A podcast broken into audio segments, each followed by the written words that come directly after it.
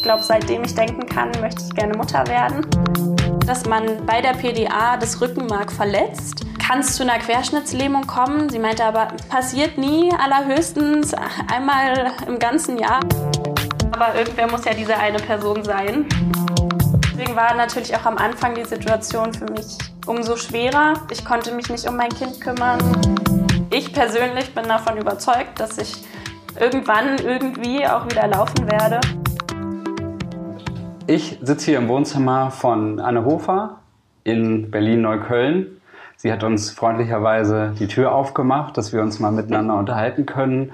Hallo. Ja, hallo. Freut mich, dass ihr da seid.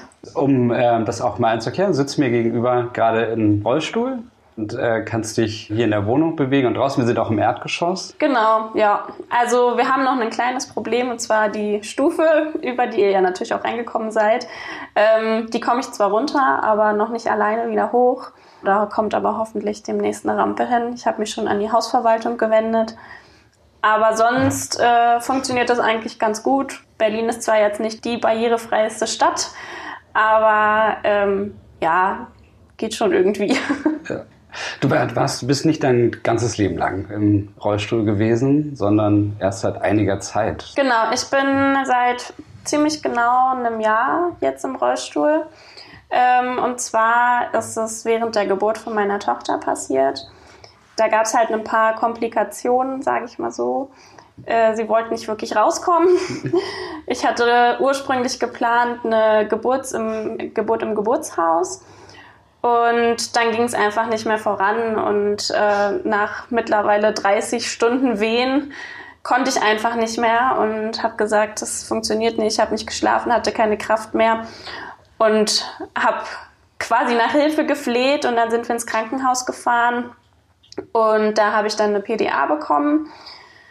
Und das ist eine Betäubung, wenn es halt genau. halt sozusagen, genau wie in deinem Fall, sozusagen, wenn es halt wirklich gar nicht mehr geht, die dann äh, durchs Rück, also ins Rückenmark direkt, eine Spritze, die direkt da reingesetzt genau, wird. Genau, da wird dann halt so ein Medikament reingespritzt, äh, das den ganzen Bereich eigentlich dann betäubt von, sagen wir mal, Bauchnabel abwärts. Das hat an sich dann auch ganz gut funktioniert.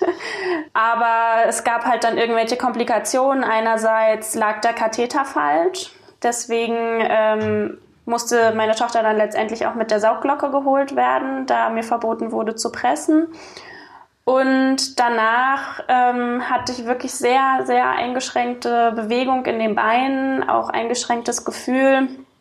Und das ist dann immer weiter vorangeschritten. Und die Ärzte gehen davon aus, dass es eine allergische Reaktion auf das Medikament war da man nämlich keine weiteren Sachen, also kein Virus, kein Bakterium und nichts äh, gefunden hat. Deswegen kann es nur, wie man das nennt, eine toxische Reaktion gewesen sein, also eine allergische Reaktion aufs Medikament. Also die haben gesagt, das ist alles richtig gelaufen, da hat niemand daneben gestochen, sondern... Äh, jein. Okay. Also es hat schon jemand, naja, vielleicht nicht daneben, aber zu tief gestochen. Das hat dann dazu geführt, dass ich die ersten Tage auch so genannten Liquorverlust hatte. Also das Nervenwasser ist quasi rausgelaufen. Dadurch hatte ich die ganze Zeit Kopfschmerzen, Übelkeit, Erbrechen, konnte mich auch nicht wirklich aufrichten, weil jedes Mal, wenn ich mich aufgerichtet habe, ist es einfach noch viel schlimmer geworden. Aber ich sag mal, ähm, diese, ja, dieser zu tiefe Stich, der führt eigentlich nicht dazu, dass man seine Beine nicht mehr bewegen kann. Und ähm, es hat sich auch kein Bluterguss äh, gebildet oder es wurde irgendwas verletzt. Das hat man alles im MRT kontrolliert. Sondern man hat halt gesehen, dass sich die Nerven verdickt haben. Also die Nerven haben sich halt entzündet. Die ganzen unteren Nervenstränge, die besonders für die Bewegung in den Beinen halt zuständig sind. Das ist so die Erklärung. Also du hast nicht nur die, die Fähigkeit, die Beine zu bewegen, zu, äh, verloren, sondern du kannst auch überhaupt nichts empfinden dort oder wie ist das? Ähm, eingeschränkt. Also es ist so ein gestörtes Empfinden. Ich merke schon alles. Ich merke, wenn man mich berührt und wo man mich berührt. Aber zum Beispiel in den Füßen ist es sehr unangenehm, wenn man mich anfasst. Das ist wieder so ein Kribbeln oder tut teilweise weh, obwohl es eigentlich eine weiche Berührung ist. Und an der ganzen hinteren Seite ist es sehr taub. Also ich kann mich da zwicken und weiß, okay, irgendwie da ist eine Berührung, aber es tut mir halt einfach nicht weh. Wie, wie war es? Also du, war, du warst im Krankenhaus und Kaiserschnitt war dann keine Option, sondern... Also für mich nicht unbedingt. Okay. ähm, ich habe natürlich erstmal versuchen wollen, auf jegliche Art und Weise natürlich äh, diese Geburt zu Ende zu bringen. Außerdem hätte es auch nicht wirklich viel geändert. Bei mir wurde gesagt, beim Kaiserschnitt wird genau das gleiche Medikament gespritzt, äh, nur einfach mit einer dünneren Nadel an eine bisschen andere Region. Aber wenn es ja eine allergische Reaktion auf dieses Medikament war, dann hätte ich die ja beim Kaiserschnitt letztendlich auch gehabt. Und ähm, ja, das war für mich so die absolute Horrorvorstellung, einen Kaiserschnitt zu haben. Und deswegen konnte ja auch keiner ahnen, dass sowas bei einer PDA dann letztendlich passiert. Haben die, die, die Ärzte irgendwas erzählt? Wie viele Leute sind eigentlich allergisch irgendwie darauf?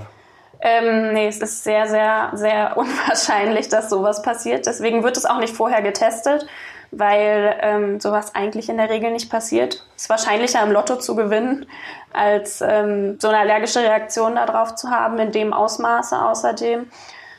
Und bis jetzt habe ich auch noch keine Person, keinen Arzt nirgendwo auf der Welt gefunden, der schon mal sowas gehört hat oder Erfahrung mit so einem Fall hat. Also es ist wirklich sehr, sehr selten. Hattest du irgendwann das Bedürfnis, das irgendwie noch näher untersuchen zu lassen? Also wirklich mal herauszufinden? Ob es wirklich eine allergische Reaktion war? Ja, ja tendenziell schon. Also wenn es irgendwie möglich ist, werde ich das auch definitiv noch in Angriff nehmen. Aber es waren jetzt erstmal andere Dinge wichtig für mich. Wir waren ja auch ähm, ziemlich lange nicht zu Hause.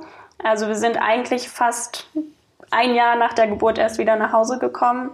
Wir waren ähm, drei Wochen im Akutkrankenhaus in verschiedenen und dann wurden wir in eine Reha-Klinik verlegt, wo wir neun Monate lang waren. Und dann äh, ja, wurden wir entlassen und sind dann erstmal nach Kolumbien geflogen für zweieinhalb Monate. Und genau, sind deswegen jetzt erstmal hier und jetzt geht es erstmal darum, in den Alltag zu finden und sowas alles stelle ich dann erstmal hinten an. Also deine Tochter hat quasi im Krankenhaus krabbeln und Robben genau, gelernt. Ja, alles so mehr oder minder, ähm, bis auf das Laufen. Aber ja, sie ist halt die ersten, naja, ihre ersten zehn Monate eigentlich im Krankenhaus beziehungsweise in der Reha-Klinik aufgewachsen und groß geworden. Aber hier geht's gut. Ja, die ist topfit, quietschfidel. Jetzt rennt sie auch schon durch die Gegend und äh, ja, einen Sonnenschein. Und wie kann man sie einfangen, wenn sie durch die Gegend rennt? Also wie ist dein Alltag? Ähm, ja, wenn sie nicht gerade irgendwo hinrennt, wo ich nicht hinkomme, ja. ist es eigentlich nicht so schwer. Also ähm, sie hört in der Regel auch relativ gut, nicht immer, aber ich bin schon ziemlich mobil geworden. Also ich bin auch in der Reha wirklich weit vorangekommen. Ganz am Anfang, als es passiert ist, konnte ich nicht mal frei sitzen. Also wenn ich versucht habe, ohne Rückenlehne oder ohne mich abzustützen zu sitzen, bin ich halt einfach umgekippt in irgendeine Richtung.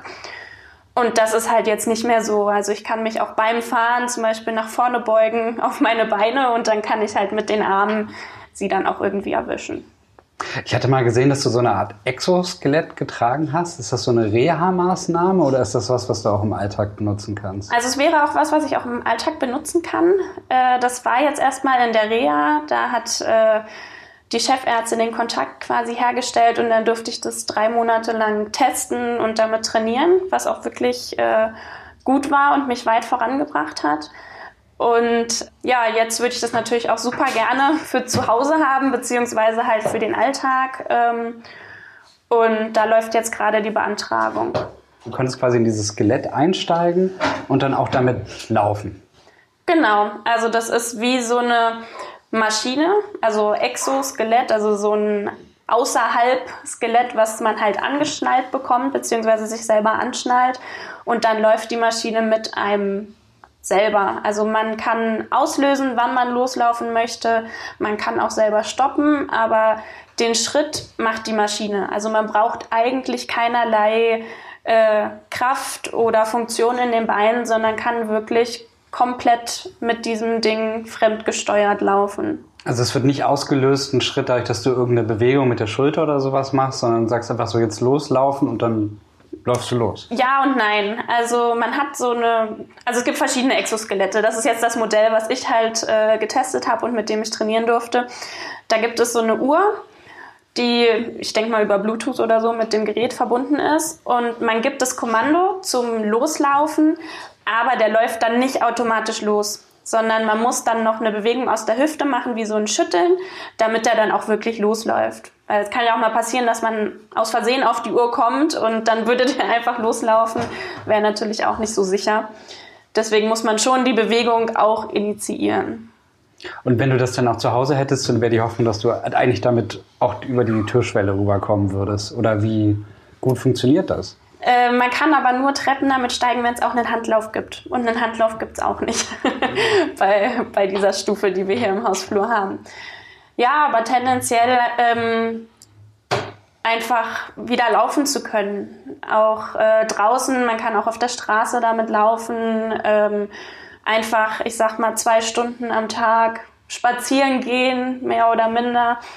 Ähm, das tut einem einfach auch gut für die Gesundheit generell. Und ich habe auch in diesen drei Monaten gemerkt, dass es meine Muskeln sehr trainiert hat. Also ich bin ja kein kompletter Querschnitt, sondern ein inkompletter Querschnitt, was bedeutet, dass ich noch Teile bewegen kann im gelähmten Bereich. Und ähm, da ist halt auch in der Reha sehr viel wiedergekommen. Also am Anfang konnte ich wirklich nichts bewegen, ab Bauchnabel abwärts. Und mittlerweile sind fast alle Muskeln wieder da bis zu den Füßen. Bei den Füßen geht noch gar nichts, aber alles andere geht schon wieder. Und ähm, mit diesem Exoskelett habe ich natürlich auch wieder Belastung auf dem Knochen, auf den Muskeln und auch wenn das Gerät die Bewegung automatisch macht, spannt man trotzdem die Muskeln mit an und das stimuliert ja auch. Man geht gedanklich den Schritt quasi mit und all das kann natürlich auch helfen und dazu führen, dass ich auch irgendwann wieder ohne dieses Exoskelett laufen kann. Also das ist schon die, das Ziel, das ist die Hoffnung, dass ähm, das Laufen irgendwann wiederhergestellt werden kann. Genau, also das ist mein Ziel und meine Hoffnung. es gibt Ärzte, die da sagen, ja, realistisch, andere Ärzte, die sagen, glauben wir ja nicht so. Aber ähm, ich persönlich bin davon überzeugt, dass ich irgendwann irgendwie auch wieder laufen werde und glaube halt, dass dieses Exoskelett in diesem Weg mir auch viel weiterhelfen kann und auch bis zu der Zeit, bis ich wieder laufen kann, einfach eine gute Überbrückung ist.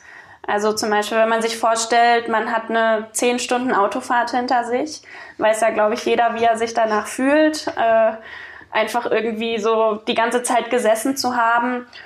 Und so geht's mir halt an vielen Tagen einfach. Ich lege mich dann abends in mein Bett und denke mir, mm, ja, ist auch nicht so viel besser.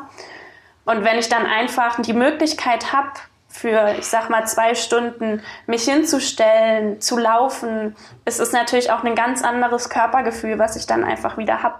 Du hast gesagt, du kannst zwei Stunden spazieren gehen. Das ist dann die, die Akkudauer von dem.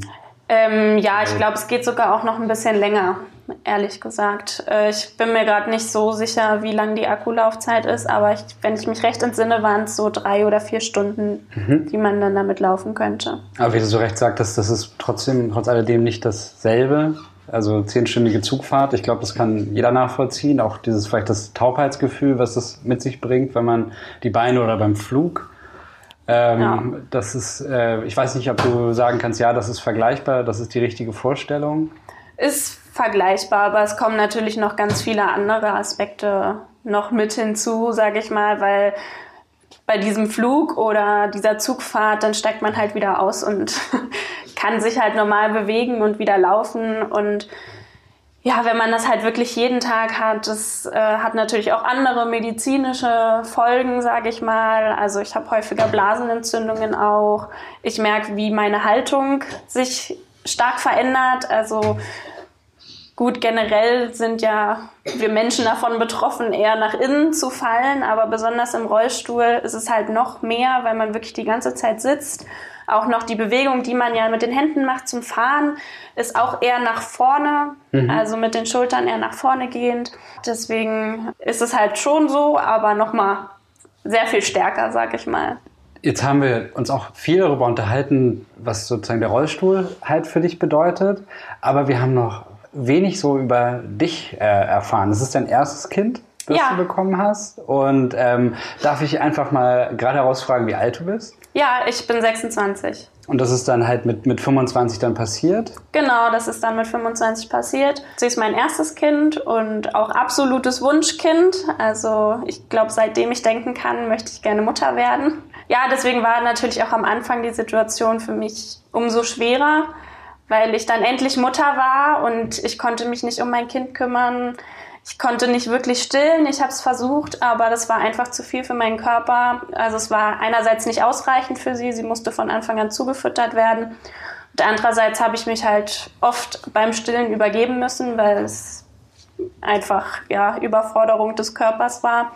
Und wie, wie, wie ist das eigentlich, wenn sie, wenn sie dann laufen lernt äh, und Mama kann das nicht? Wie, wie, wie funktioniert das dann? Also ich freue mich natürlich tierisch für sie. Ich sag mal, ich finde es ganz gut, dass es bei der Geburt passiert ist, wo sie noch sehr immobil war. Ich meine, die Babys liegen dann eigentlich in der Regel nur rum, können sich nicht wirklich viel bewegen. Sprich, ich hatte selber auch Zeit, wieder mobil zu werden. Und wir sind irgendwie so gemeinsam in alle Aufgaben, in alle neuen Etappen von ihr irgendwie reingewachsen. Also als sie dann halt angefangen hat, sich zu drehen, war ich dann auch so weit, dass ich besser im Rollstuhl klarkam, dass ich ähm, teilweise mit ihr auf den Boden gehen konnte und dann halt auch wieder alleine in meinen Rollstuhl wieder zurück konnte und all solche Sachen. Und ähm, tendenziell ist es für mich jetzt sogar einfacher, seitdem sie läuft da ich mich nicht mehr ganz so tief runterbeugen muss, um sie einzufangen, aufzuheben oder sonstiges, sondern sie kann sich halt hinstellen und es ist mehr oder minder, ist sie dann halt auf der Höhe von meinen Händen. Versteht sie das? Dass ich im Rollstuhl bin? Ja, und dass du vielleicht auch nicht alles kannst und dass sie laufen kann und äh, du nicht? Ist das? Ja, ich glaube schon. Also sie hat äh, auch von Anfang an, glaube ich, sehr viel verstanden. Sie war ein extrem ruhiges Baby, also wirklich außerordentlich ruhig. Sie hat wirklich fast nie geschrien. Auch zum Beispiel in diesen Situationen, von denen ich eben erzählt habe, dass ich sie gestillt habe und ich habe mich dabei übergeben. Dann wurde sie natürlich mir von der Brust abgenommen und alle kamen erstmal zu mir gerannt, haben sich um mich gekümmert und sie hat einfach komplett still in ihrem Bettchen gelegen und darauf gewartet, bis halt jemand zu ihr kommt, ihr Milch gibt. Und ich glaube, das hat wirklich damit zu tun, dass sie gemerkt hat, irgendwas stimmt hier nicht. Und ist dann auch so ein bisschen aufgewacht, sage ich mal, als es mir dann auch besser ging. Als ich mobiler wurde, als äh, es mir auch generell seelisch besser ging, ist sie auch ein bisschen aktiver geworden. Sie kennt es ja auch letztendlich nicht anders, ist halt der Rollstuhl Teil von mir. Hast du denn noch in irgendeiner Weise Unterstützung in deinem Leben, in deinem Alltag? Mein Freund, äh, der Papa von Nala unterstützt uns äh, auch viel. Und ganz am Anfang hatten wir auch sehr viel Unterstützung von meiner Familie gehabt. Also haben wir immer noch. Meine Mama war wirklich die kompletten drei Wochen, die wir im Akutkrankenhaus waren, war sie die ganze Zeit bei uns, ist mich jeden Tag im Krankenhaus besuchen gekommen, hat hier geschlafen. Also sie wohnt eigentlich in Peru und hätte zwei Tage nach der Geburt wieder zurückgemusst. Sie ist dann nämlich äh, Schulleiterin von der Deutschen Auslandsschule und hat ihren Flug verschoben, als sie halt merkte, okay, irgendwas stimmt hier nicht, irgendwas ist nicht in Ordnung und hat es letztendlich geschafft, diese ganzen drei Wochen bei uns zu bleiben. Hat, äh, als wir dann verlegt wurden in ein anderes Krankenhaus, äh, ist Nala nicht mehr nachts bei mir gewesen sondern ist dann mit meinem Freund und meiner Mama nach Hause gegangen. Die haben sie komplett die ganze Nacht versorgt, sind am nächsten Morgen so früh es ging wieder mit ihr zu mir ins Krankenhaus gekommen, haben da den ganzen Tag verbracht und ähm, ja, und mein Papa, sofern es mit dem Job funktioniert hat, war auch eigentlich fast die ganze Zeit dann da. Hat sich das angefühlt wie, wie weggegeben, als Sie dann nach Hause damit gegangen sind? Oder, oder warst du froh, dass, dass deine Tochter nach Hause kann? Beides irgendwie. Also für mich war es wirklich schwer, besonders der Moment, wo sie das erste Mal nach Hause gegangen ist, weil ich einfach nicht dabei war. Und ähm, fällt mir auch immer noch schwer daran zu denken, dass ich einfach so bei, ja, so eigentlich ja nicht wichtig, aber für mich wichtigen ersten Momenten nicht dabei war. Ich denke, das kann jeder irgendwie, der ein Kind hat, nachvollziehen. Ähm, mit diesem Kind nach Hause kommen, ihm alles zeigen und ähm, ja, und ich war halt einfach nicht da. Das war schon, schon schwer. Aber wir haben diese Entscheidung gemeinsam getroffen. Also es ging nicht vom Krankenhaus aus, dass sie nicht dort schlafen durfte, sondern das Problem war einfach, dass sie natürlich als kleines Baby nachts ständig wach wird und ich diesen Schlaf einfach brauchte. Ich war komplett wund gelegen, weil ich nur gelegen habe. Also es fiel mir generell schwer, eine Position zu finden, in der ich einschlafen konnte. Und wenn ich dann endlich eingeschlafen war und dann halt ein Baby mich wieder wach macht, dann wäre ich halt, glaube ich, nicht so schnell wieder zu Kräften gekommen. Deswegen hatten wir dann gemeinsam entschieden, dass sie mit meiner Mutter und meinem Freund nachts immer nach Hause geht. Deswegen war ich natürlich einerseits froh, dass ich diesen Schlaf irgendwie bekommen konnte, aber andererseits fiel es mir auch jeden Abend schwer, sie gehen zu lassen. Und nach diesen drei Wochen war sie dann wieder da, also für die, für die Reha-Zeit, die habt ihr gemeinsam? Genau, die Reha-Zeit haben wir gemeinsam gemacht. Ähm, mein Freund war auch zusammen mit uns in der Reha. Wir hatten eine, quasi ein Zimmer alle zusammen, aber er hat sich halt hauptsächlich um sie gekümmert. Also sie ist natürlich mitgekommen, weil man logischerweise so ein junges Kind nicht von seiner Mutter trennen möchte und auch nicht kann. Und da ich nicht fähig war, mich um sie zu kümmern, also ich konnte sie zu dem Zeitpunkt nicht mal wickeln oder ihr die Milch zubereiten, ihr die Milch geben oder jegliche Sachen kuscheln war das Einzige, was irgendwie ging. Aber das ist auch schon wichtig, glaube ich. Ja, auf jeden Fall. Und deswegen ist er mitgekommen, um halt all diese Aufgaben zu übernehmen und äh, sich um sie zu kümmern. Und war knapp vier Monate wirklich komplett bei uns und hat dann irgendwann angefangen wieder zu arbeiten, Teilzeit. Also längerfristig wird er sich wahrscheinlich schon auch einen Job äh, in Berlin suchen. Okay, oh, da ist jemand aufgewacht. Da ist jemand aufgewacht. Hallo, mein Mäuschen. Oh nein, da ist da jemand ganz Lene. schlecht drauf? Willst du zu Mama kommen? Sieht ganz zerknautscht aus. Na, komm her. Hallo. Guck mal, wir haben Besuch. Hm? Du sagst doch so gerne Hallo. Ja. Sagst du mal Hallo? Hm? Hallo? Ich versuche mal zu winken. Oh, das ist ein sehr, sehr böser Blick. Noch ganz verschlafen, ne? Wir winken später, stimmt's? Hast du denn gut geschlafen? Komm, Mäuschen, setz dich mal hin. Ja? Jetzt verdeckst du wahrscheinlich das Mikro. Geht. Würdest du eigentlich sagen, dass du gefühlt, egal was du so hinter dir hast und was da halt irgendwie passiert ist, dass du jetzt einfach auch sagst, das Leben ist jetzt trotzdem großartig, weil sie da ist und das. Ja, auf jeden Fall. Also sie ist definitiv mein Sonnenschein, auch meine Motivation. Also ich weiß nicht, ob ich die Situation äh, ob ich so gut damit hätte umgehen können, wenn sie nicht da gewesen wäre. So war es für mich natürlich auch einfach ein Grund zu sagen, ich will für meine Tochter da sein, ich will alles mit ihr machen können, ihr alles ermöglichen, trotz Rollstuhl und allem. Ja, deswegen bin ich auch einfach positiv, mir macht das Leben viel Spaß. Wir haben auch volles Programm, also ich versuche auch alles, was ich mir in der Schwangerschaft vorgenommen habe, was ich gerne mit ihr machen wollte, auch zu machen. Sprich, wir gehen zum Babyturnen einmal die Woche, fangen jetzt Ende März musikalische Früherziehung an. Wir sind in einer Mutter-Kind-Gruppe, wo wir zweimal die Woche hingehen. Das Einzige, was schon ein bisschen problematisch ist, sind Spielplätze. Da traue ich mich noch nicht so wirklich ran, weil äh, die entweder viel mit Kies oder mit Sand sind und das sind alles Untergründe, die es für einen Rollstuhl wirklich schwer machen. Es geht, aber ich wäre nicht schnell. Mhm. Sprich, in manchen Situationen muss man dann nur mal schnell reagieren, schnell zum Kind hinrennen. Ja, ja deswegen gebe ich das meistens an den Papa ab.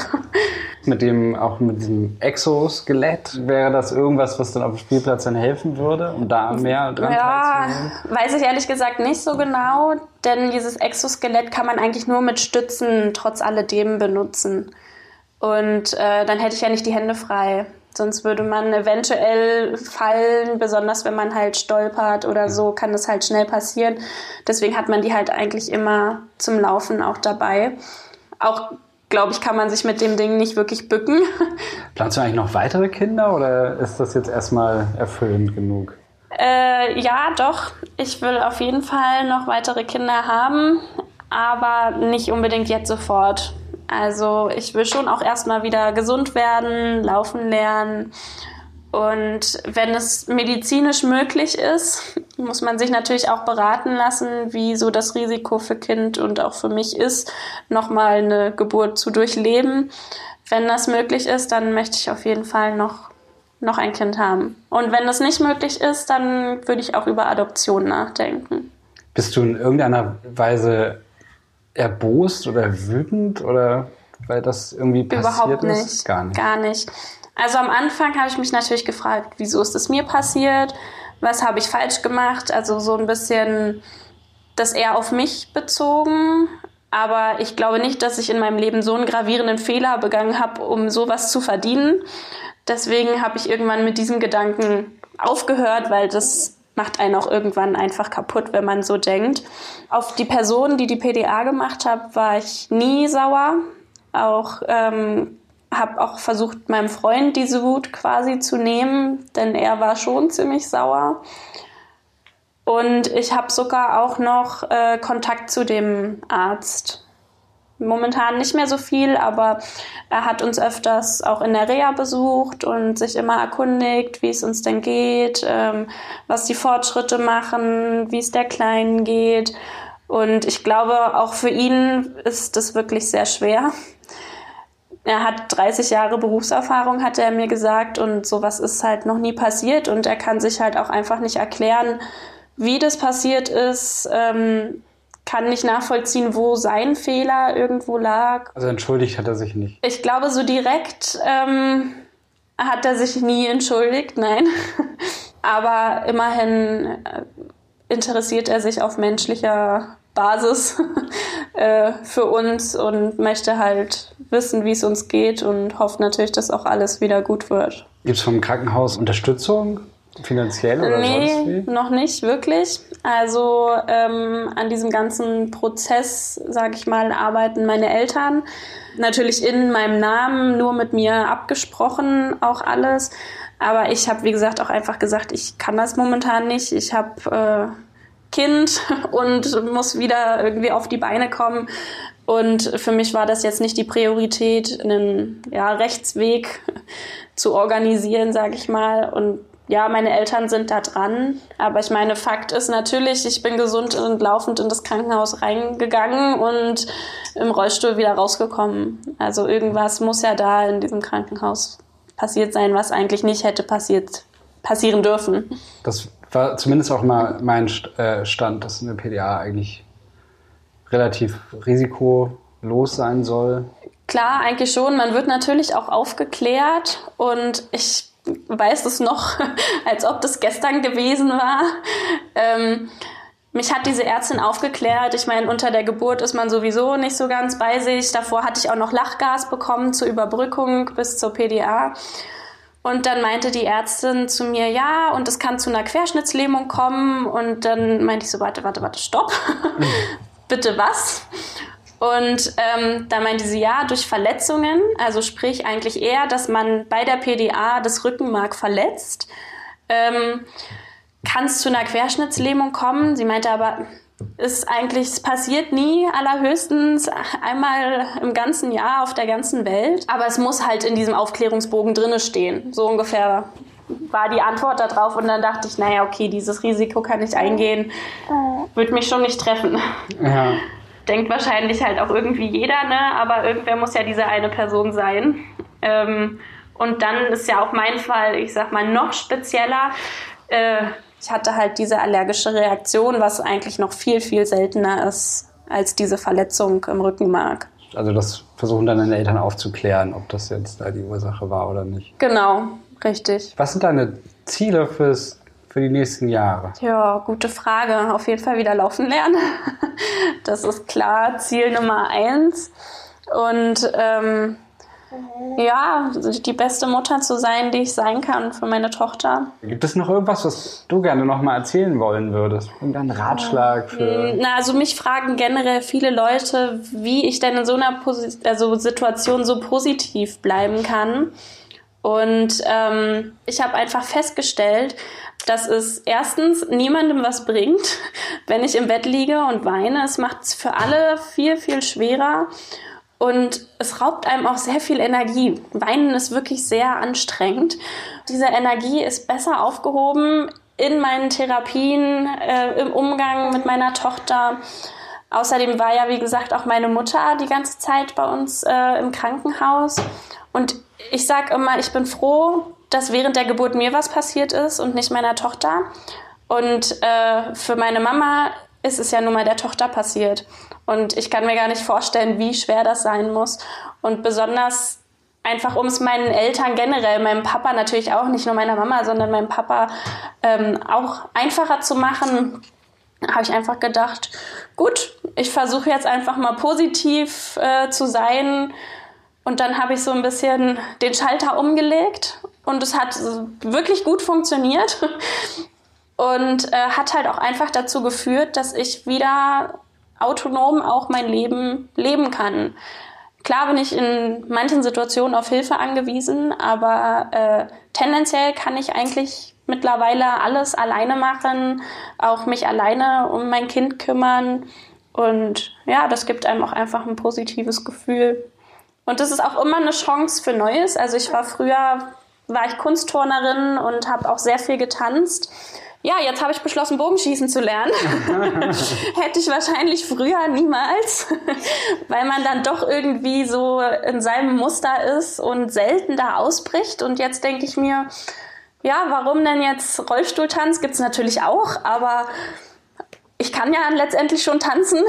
Versuche ich halt mal was Neues. Ja, ganz toll. Ja. Dann würde ich sagen, vielen herzlichen Dank, dass du uns hier eingeladen hast zu dir nach Hause. Und vielen Dank, Nala, dass du so tapfer, ruhig hier gesessen hast. Aber das äh, scheint dir ja auch eingeschrieben zu sein. Beide, ja. sehr, beide sehr positiv. Dann ja. vielen herzlichen Dank für deine Zeit. Ja, danke schön. Danke dir. Das war Risikoleben. Mein Name ist Markus Fischer. Ich freue mich immer über Lob, Kritik und Anregungen von euch. Wenn ihr welche habt, schreibt einfach eine E-Mail an kommentar@risikoleben-podcast.de. Wenn es euch gefallen hat, dann empfehlt uns gerne weiter oder gebt uns einen Stern auf iTunes und schaut auch mal auf risikoleben-podcast.de vorbei.